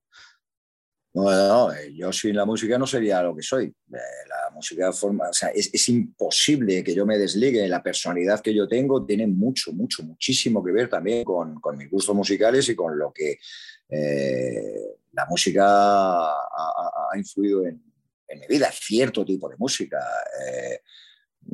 Yo siempre lo digo un poquito en plan coña, irónico, siempre lo digo y creo que será verdad. ¿eh? En la próxima vida al fútbol se va a dedicar su... ¿Por qué me voy a dedicar a la música? Soy un músico frustrado. O sea, yo en realidad, Ricardo, a mí lo que me habría gustado es ser estrella del rock and roll. ¿Y, que, tú tocas instrumentos o te, tienes buena voz para cantar? Yo tocaba un, eh, tocaba un poquito el bajo, pero no, la voz regulera. Para acompañar, sí, pero así de frontman, de voz solista, no. Para acompañar, sí, porque bueno, tenemos más o menos una voz ahí que según qué, cosas. No, y, bueno, y tocaba un poquito el bajo, pero no. Ya hace mucho que no lo toco. tuve la hernia y los problemas con la espalda, dejé ahí de, de, tocarlo y hace mucho. Me tendría que poner un día esto otra vez con el bajo, ahí a, tontear. Como, como dice, como dice. Alguna cosa de guitarra, pero la guitarra me, gustaba el bajo. Me gustaba el bajo. Vamos, que como dice una. lo tocaba un poco. Como dice un amigo mío, tú podrías ser cantante si no fuera por la voz. Que coste de esa Rosalía te das cuenta, de esa Rosalía y te das cuenta que cantante puede ser cualquiera y dedicarse a esto puede dedicarse a cualquiera. Te, digo una cosa que a lo mejor piensa, no, el amigo, eh, la persona que lo dijo fue la persona que hizo esa llamada que circula por ahí, o sea que. Pues eh, sí, la música te diría que cambió mi vida y desde luego que ha moldeado buena parte de mi manera de ser. Además, tiene, tienes, ¿eh? tienes, tienes, un gusto muy, muy, muy british, ¿no? del musical. En Gijón tenemos un Euro Yeye que no sé si lo conoces, si, te has escapado. Que, tenemos un. Festival Euro Yeye en Gijón. Ah, bueno, sí, sí, sí. ¿Has estado? Lo que pasa que yo lo no, no, no he estado yo. Que que los festivales, con el ritmo que tenemos nosotros, hay algunos que, que puedo ir, pero hay otros que por fechas me es, imposible. Pero claro que me gustaría, claro que me, me encantaría el Euro y intento mirar ahora pronto ese el, el Francia Sonora y por fechas mal, el Primavera Sound de Barcelona siempre me encaja mal, eh, he estado en Aranda y, de la gente que hace el sonorama y es un festivalazo, pero es en agosto y me pilla mal. En Vitoria, en Vitoria, el Festival de Vitoria es increíble y me pilla mal. El, BBK, el Festival de Bilbao, el BBK coincide con el Mazcool y hay veces que voy un día al BBK y estoy en el Mazcool, pero, pero no puedo ir a los dos. Me encaja bien el FIP de Benicassin y a Benicassin voy, voy casi siempre. En septiembre es el Mazcool, pero si lo hacen el fin de semana, a ver si Madrid juega ese fin de semana o no y puedo ir o no o no puedo ir. Eh, estoy invitado a un festival de, ronda también, de rollito eh, muy indie, que me gusta, pero, pero, pero si estoy en Marbella podré ir, pero creo que no. Eh, estoy así, estoy así. Quiero decirte que yo también en el verano y en buena parte de, mi vida me muevo por, las, por los carteles de los festivales y por las fechas de los festivales. Y yo luego el fin de semana, Ricardo, muy difícil que no vaya a un concierto o a dos o sea, yo normalmente el viernes por la noche concierto y cenita, o cenita tal cual, o el sábado o el domingo. O sea, yo eh, intento compaginarlo con el, con el fútbol y con mis obligaciones profesionales, pero yo, muy, muy, muy difícil que el Madrid no vaya a algún concierto el fin de semana. Muy difícil, muy difícil. Pero el concierto no del grupo más reconocido que venga, no, no. ¿Te, gusta descubrir? Sí, yo, por ejemplo, soy, mira, hace poco, pues mira, eran tenoreros de, La Moda, la maravillosa orquesta de que es un grupo de, de, grupos fantástico y que no es que encajen 100% en lo que a mí me gusta, pero es un grupo que cuando les he visto me ha gustado el rollo que llevan y además son majísimos. Y ellos de tenoreros tenían un grupo de chavales que llaman Memocracia eh, y yo, joder, estaban ahí en la Riviera, eh, que tocaban cinco o seis noches esta gente de la moda, que prefirieron tocar varios días en lugar de un día en un escenario más grande, ¿no? en el Wizzing Center. Entonces, yo, a mí, yo soy, cuando voy a un concierto, yo voy a ver a los teloneros, si puedo, casi siempre, casi siempre. Yo, yo me como los teloneros. Y cuando había un festival, si puedo estar a las 7 de la tarde, estoy a las 7 de la tarde para ver grupos que están en los escenarios más pequeños y que tienen eh, y que la gente les conoce menos, pero yo quiero verlos. Porque siempre encuentras algo, siempre, siempre, siempre. Además, la gente cuando no es conocida, eh, les mola mucho que tú les des bolita y así luego ya cuando tienen éxito, pues tú ya eh, te aprovechas. Eso me, ha pasado a mí con algunos que ahora parten el bacalao. Entonces, eh, estos chicos se llaman Memocracia y son, son chavales de burro y, es sonido muy punk. el punk este de los 90 que, bueno, tenía mucho ahí de rollo americano, era, era un punk muy, muy americanizado, ¿no? De los grupos estos juveniles eh, estadounidenses. Eh, pero ellos bien, porque le ponen ahí mucho de lo que se escucha actualmente. Eh, y, yo me quedé así viendo y dije, joder, macho, el punk ha vuelto, mira. Y, ya me quedé ahí viendo y, les empecé a dar un poquito de bola y tal. Y los chavales, bueno, los chavales hace poco tocaron ahí en un, garito muy chiquitito, muy chiquitito de de, aquí de Madrid, en la zona de, de, la, de Moncloa y de, la, ciudad universitaria, y nada, un sitio de estos eh, caben 120 nomás, como mucho, ¿no? Y todo, pues, todo chavalería y allí me planté yo, solo y los chavales alucinados, les grabé mis cositas y tal. Y a mí eso me encanta, macho, me encanta, me encanta, me encanta, me encanta el poder eh, compartir. La gente alucina, me ve allí, claro, yo podía ser ese día el abuelo de todos, no el padre. Pues yo podía ser el abuelo de todos los que estaban ahí en el, en el garito aquel, ¿no? Porque había chicos y chicas de 18, 20 años así, y Sí, sí, el abuelo tranquilamente, pero tranquilísimamente. no, sé, cómo, no, sé, cómo no te dan, no sé cómo no te dan una hora ahí en Europa FM ahí de Grupo 3 Media con la hora de duro, la musiquita de duro, dale duro. Pues oye, todo es ponerse, empujar ahí un poquito más y todo es ponerse. A mí no me importaría, yo me lo paso muy bien poniendo discos y pinchando ahí en, en los garitos en los que he estado buena parte de mi tiempo, antes que me he echado yo horas en estos garitos clásicos de Madrid, donde pincho ya de vez en cuando, ya, ya en ocasiones muy especiales, pero antes sí, yo antes me gustaba, pues, sitios de amiguetes, esos sitios donde iba mucho, pues de vez en cuando pinchaba pinchaba y me divertía mucho. Era un poquito como lo del rollo de la narración de antes, ¿no? A mí pinchar, joder, pues me pincha a gusto, entre otras cosas, porque, ah, porque ahí sí que suena lo que digo yo, lo que me gusta a mí. O sea, ahí, ahí sí que no hay medias tetas, ahí suena lo que, lo que, lo que me gusta. Y, joder, tener yo, pues cuando pinchas, Ricardo, eres, ahí sí que eres el, el, dueño del mundo. Ahí sí que eres el dueño del mundo, tío, porque tú narras un partido, pero lo tienen que hacer otros. O sea, tú estás narrando y estás eh, soñando con la jugada de tu vida. Pero luego, macho, luego llega ahí el central y te la jode la jugada porque le quita la pelota a, este y se acabó. Y el rollo. Y tienes ahí preparada la narración, pero se va a tomar por saco.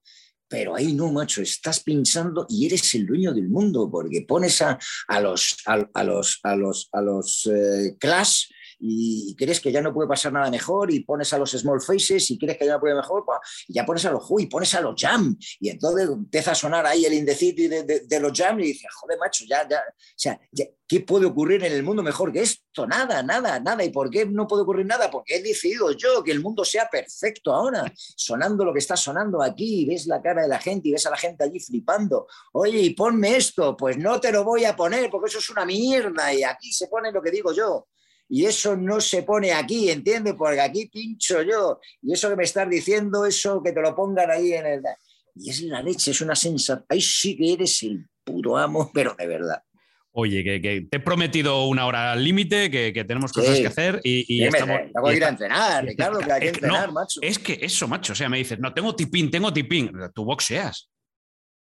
Yo ahora boxeo, sí. Hay que tener cuidado contigo. Sí, entreno, Entreno, eh, un poquito sí, un poquito sí. Bueno, hay que tener cuidado, no. Lo que hay que tener es la guardia alta y, tapando bien. ¿Cuánto hace, ¿cuánto hace que entrenas? ¿Cuándo te pusiste a entrenar?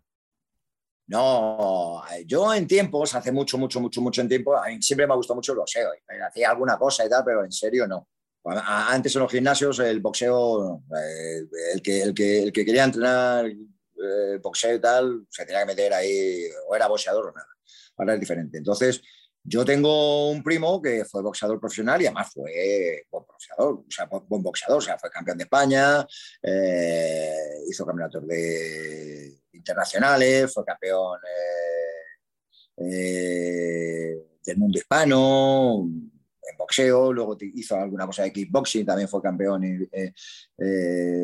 hispanoamericano y títulos de ese tipo, títulos internacionales. Y, él ahora es preparador y es el que me prepara a mí, mi, primo Iván. Y empezamos ya así un poquito más en serio, eh, bastante antes de la pandemia, ¿no? Bastante antes de la pandemia. Así, pues tiempo, cuando yo ya estaba de bajada de todo y de repente, pues dije, joder, voy a tomar aquí ahora el boxeo. Me, me, ah, me dio, me dio así el flash, que, el boxeo tal. Y, empecé a entrenar, a entrenar, a entrenar en serio, me puse muy bien, lo que pasa que luego ya vino lo de la pandemia y esto, y ahora hemos vuelto a recuperar ahí el timing, y, entrenó con, bueno, entrenó en un gimnasio de también otro amigo que fue boxeador profesional en Fuenlabrada, Quique Celis, que fue boxeador profesional, y, con mi primo Iván, y con gente del mundo del boxeo, eh, José Valenciano, Tinín, y Soraya, Inés Maeso, y me rodeé de gente, más la la, gente del boxeo es encantadora y todos los que han sido boxeadores eh, eh, y que están en gimnasios y tal, pues te llaman para que vayas un día con ellos y tal. Y Y la verdad es que entreno con gente que sabe mucho, gente que es muy buena, y en el gimnasio en el que yo entreno habitualmente, entreno con gente joven que tiene, vamos a ver, que tiene, aparte de una técnica muy depurada y que, saben boxear, boxear, muy bien, hay gente con mucho fondo, gente con, eh, con, con, un físico muy por encima del mío, con lo cual, claro, yo cuando hago sparring con ellos, yo tengo que estar bien, si no, no, no, no Nada, no hay nada que hacer. yo, me, yo, me, la llevo, yo me la llevo, o sea, yo te pones ahí sparring, yo tengo ahí mi casco y, y estas cosas porque hacemos el sparring serio y haces técnica y entrenas mucho. Yo entreno mucho, entreno mucho, o sea, eso, porque además es, es una rutina que hay que mantener. Tienes que entrenar a diario, porque, porque la técnica del boxeo tienes que estar permanentemente en ella para sincronizar, para coordinar. Eh, para hacer las cosas bien, los movimientos hay que hacerlos bien, porque luego te subes al ring, el ring, macho, no te, el ring no te perdona. El ring te desgasta una barbaridad. Tienes que estar muy bien, tienes que tener la cabeza muy, muy, muy, muy despejada, tienes que estar muy bien para poder boxear porque el de enfrente siempre tiene, tiene una mano preparada, tiene una mano preparada y, las cosas hay que hacerlas bien porque esto tiene una mecánica y tiene, y tiene una serie de cosas que o las dominas eh, o ellas te dominan a ti y el dominio del boxeo a ti es que empiezas a recibir puñetazos y eso es muy complicado, es muy complicado porque vas al suelo y a mí no me gusta que me tire nadie. A ver, vamos a con la, recta con, la, recta final y con... Eh, mira, estas son cortitas. Em, Angie no te deja ir a Turquía, ¿no? No, va, no, a, Turquía ir, pero a Estambul a la final de la Champions. Angie no me deja. Calvo de referencia, calvo icónico, Alfredo. Jules Briner, de siempre, Jules Briner. Ah, Jules Briner en el cine, Jules Briner, era el calvo que yo tenía. Jules Briner. Oye, melena la que envidiamos. Eh, yo tenía, yo tenía gente en el, en el mundo del, del, rock y era esta gente ahí como Robert Plant de, Led Zeppelin eh, o, o, Richie Blackmore de, de, Deep Purple y tal. Yo, sí, sí, yo, yo estos de, de los grupos de, rock de aquella época, esas melenas a mí me alucinaban. Luego yo pasa que pedí un cambio, un cambio radical y, y ya nada, ¿no? Pero, y luego Camilo VI, el pelo de Camilo VI, mira ahora que le dices, el pelo de Camilo VI siempre en los 70, cuando yo con Camilo VI tenía ahí un rollito a mí, me molaba, me molaba Camilo. Como la gente cuando yo empezaba a dar, le daba leches a todos estos de la música más melódica, pero yo con Camilo tenía un buen El pelo de Camilo. Con esta, la, de Camilo Sexto. Con esta sí que me has desarmado, macho. Esta sí que no la vi venir yo, ¿eh? Madre mía. Oye, ¿quién está en ese, en ese momento para traspasar la, línea delgada roja, que además finísima de, oye, tío, rápate, rápate, ya deja de hacer el que ya no se puede disimular? Me da igual que sea conocido o no conocido, amigo tuyo, me da igual. Rafa Nadal. es que viene de ganar ayer. No sé. de ganar espectacular. Rafa Nadal. Díselo cuando le veas. Si no se lo digo yo. Rafa, me ha dicho Alfredo Duro que va que nada, que ya nada, que no hay nada. ¿Sabes lo que te va a decir? Sí. ¿Sabes lo que te va a decir? Es verdad, tenéis de acuerdo. Tenéis razón. Te va a decir, tenéis razón. Sí, después de un viaje para viajes a Estambul ya no. Ya, no Rafa Nadal. Pues nada, Alfredo, solo me queda una cosita que es el regalo que se llevan aquí todos los que pasan por el pelao y que eh, para que cuando termine esto te, va a llegar a casa, ponla donde tú quieras, pero que sepas que aquí Rafa, que es el caricaturista del pelao, te deja un recuerdito para que diga, pues yo un día, una hora y media estuve ahí rajando de la vida con, con el pelao, con Ricardo Rossetti. Yo no sé si te empiezas a reconocer ya, pero no le ha faltado, no le ha faltado ningún detalle, macho. Joder, macho, además tengo la suerte de que tengo, tengo un amigo que, además es eh, caricaturista del diario de Menorca. Eh, en redes es Marselle, Jesnoxe.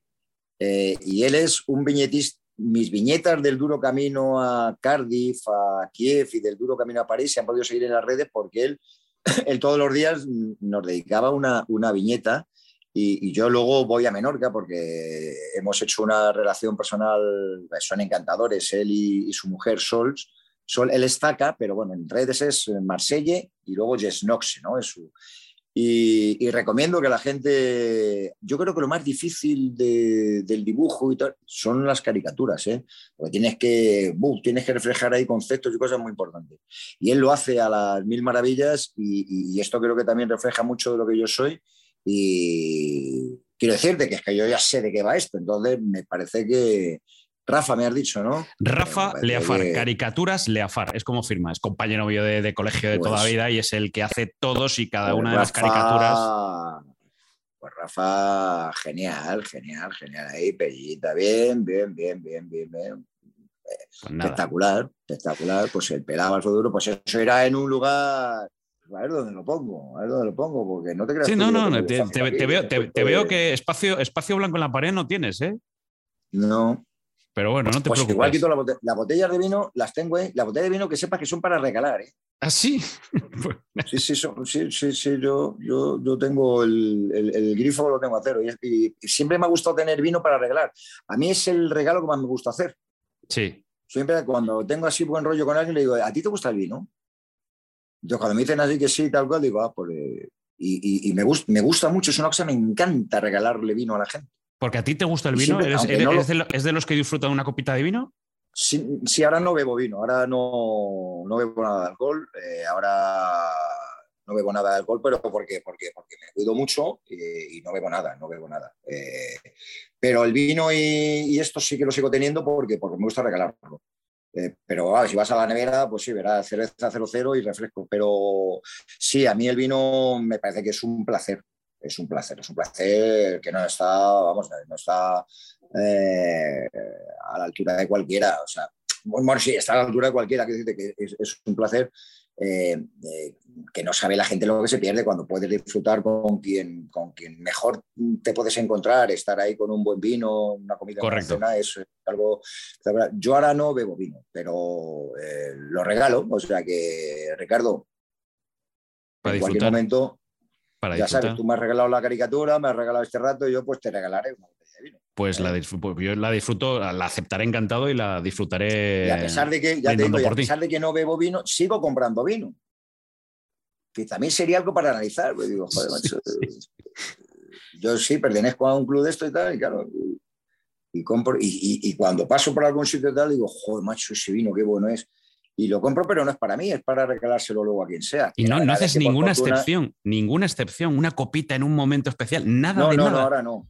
No, porque entonces tengo que hacer excepciones permanentemente. Ya. Porque yo tengo, afortunadamente, tengo durante el día y todos los días de la semana, tengo motivos, ¿no? Para saltarme la regla. Ya. Eh, entonces, si cierras el grifo, lo cierras. Si no, no, no hay manera, porque hoy, hoy es por esto, mañana es por lo otro. Pues fíjate, yo el fin de semana en París, la que podía haber organizado, sí, te podía celebrar. Y, eh, Ricardo, es que siempre hay alguna cosa, no, porque no pasa nada. Eh, no pasa nada, sí pasa. Quiero decirte que no es una cuestión de, pues claro que te puedes tomar una copa de vino, una cerveza, claro que te la puedes tomar, pero es, es, es algo que va, eh, va más allá, es en el sentido de que si quiero decirte, si luego entrenas y luego te cuidas y es como con la comida, pues ya lo sé yo que no pasa nada por comerme un día tal, pero, pero o, cierras o, aquí sigue entrando todo el mundo. Entonces, o sea, que aquellas, tengo que cuidar la comida y tengo que cuidar todo eso. Aquellas faves con almejas que comimos después de un Oviedo Real Madrid con Nacho Ruiz y tal, esto ya no lo podría repetir. Faves con almejas, sí. Sí, eso sí. ¿Te acuerdas, ¿Te acuerdas aquella noche, a las 12 de la noche, que entramos en un sitio a comer faves con almejas en Gijón? Sí, sí, sí, sí, perfectamente.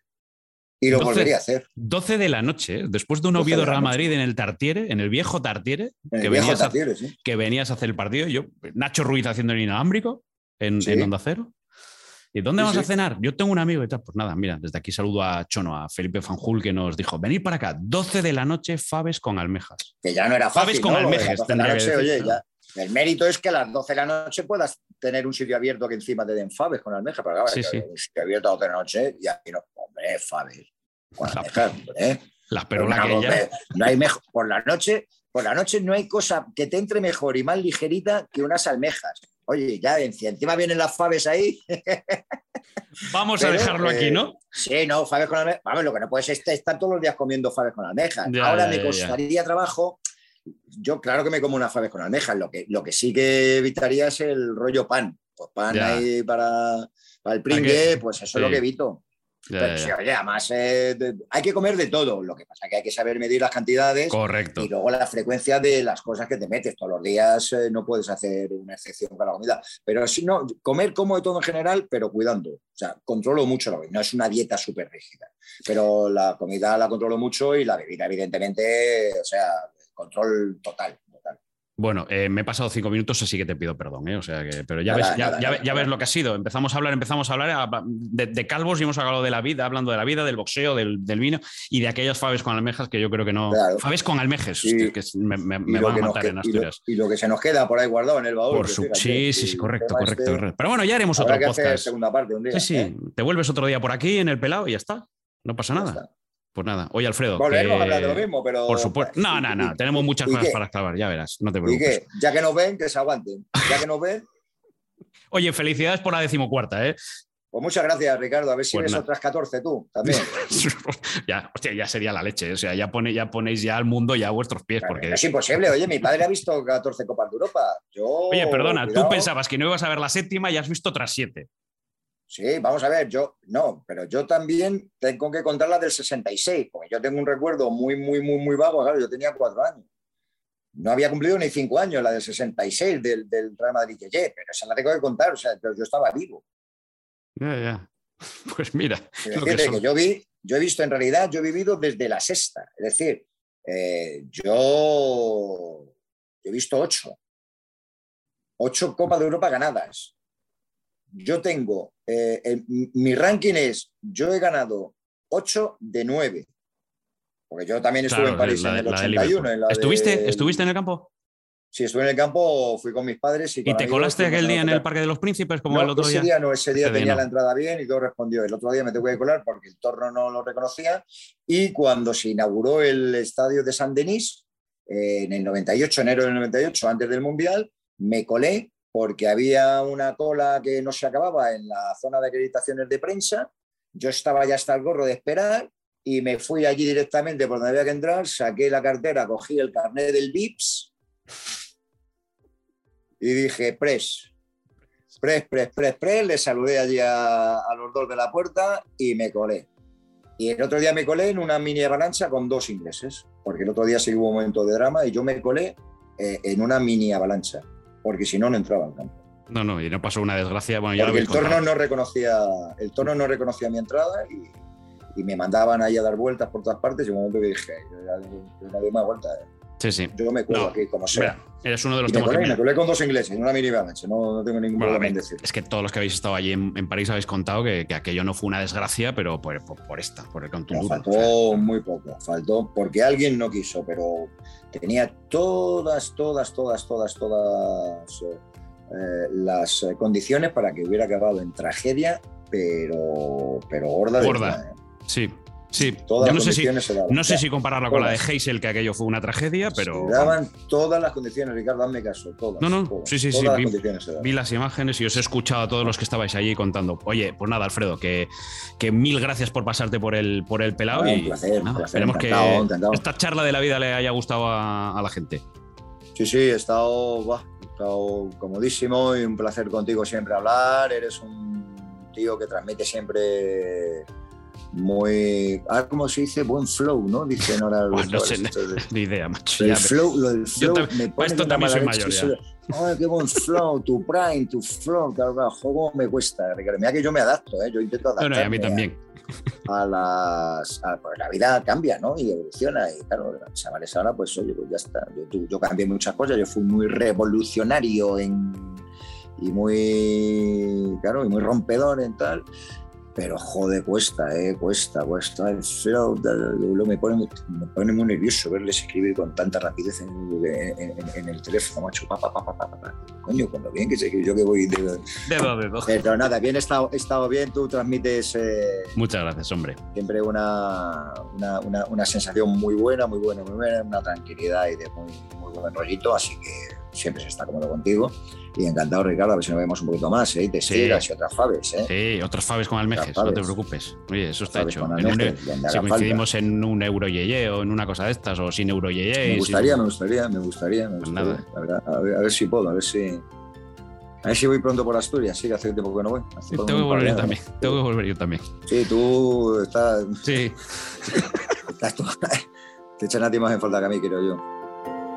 El Pelao un podcast de Ricardo Rossetti, una charla de pelao a pelao.